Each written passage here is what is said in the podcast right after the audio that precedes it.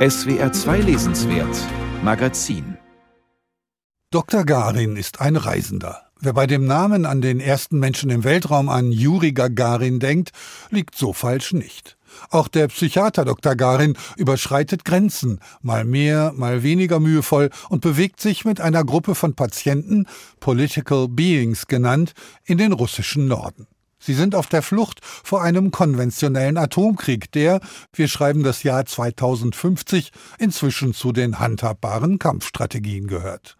Diese Political Beings haben keine Beine und kaum Arme, dafür aber große Hinterteile und Mundwerke, was sie nicht daran hindert, sich durch den Raum zu bewegen oder gar im Zirkus aufzutreten.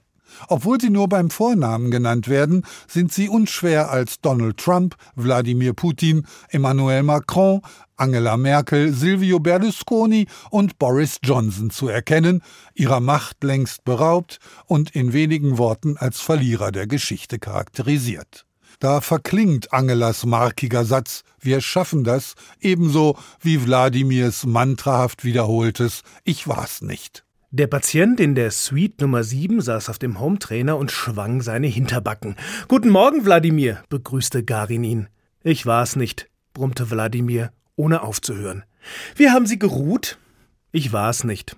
Wünsche? Ich war's nicht. Tatsächlich ist dies der einzige Satz, den die puppenhaft ins Groteske verzerrte Figur von sich gibt.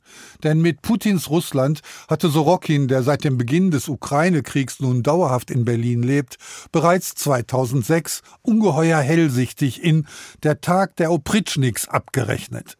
Bereits mit diesem Buch wurde Sorokin zu einem der wortmächtigsten Oppositionellen.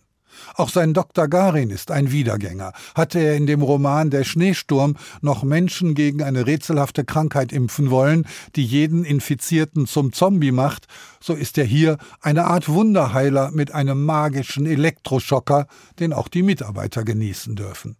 Die Hypermodernität dieses Romans allerdings ist eine ganz eigene.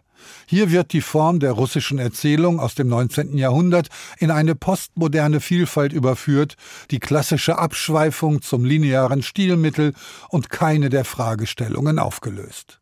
In der einer übergroßen Matrioschka gleichen Erzählhaltung versteckt sich in jeder Geschichte, und sei sie noch so klein, eine weitere, die nicht immer verlässlich zu Ende erzählt wird. Dafür wird in dieser grotesk erotischen Welt kein Tabu ausgelassen. War Sorokin in den früheren Romanen immer noch vorsichtig genug gewesen, um unangefochten nach Moskau zurückkehren zu können, so kennt er hier keine Grenzen mehr. Das ist zum großen Teil ungeheuer unterhaltsam, mitunter aber auch etwas ermüdend. Wladimir rutschte schweigend zur Tischmitte. Er lüftete seinen durchtrainierten, gepflegten, mit Hilfe chinesischer Ärzte schon mehrfach gelifteten Hintern und erstarrte.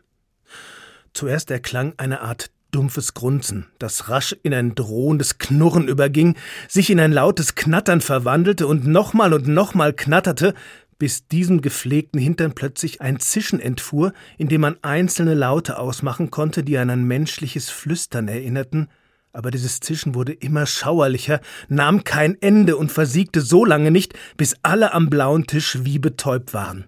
Großartig allerdings, wie Sorokin immer wieder aus der Absurdität der Verwandlung reale Bezüge aufblitzen lässt. Wenn Garin zum Beispiel in die Gefangenschaft von merkwürdigen Mutanten gerät, die er Zottelorks nennt und damit die Beschreibung des Gulags gekonnt persifliert oder wenn er den Leser am Schluss in eine sibirisch anmutende raue Wildnis führt.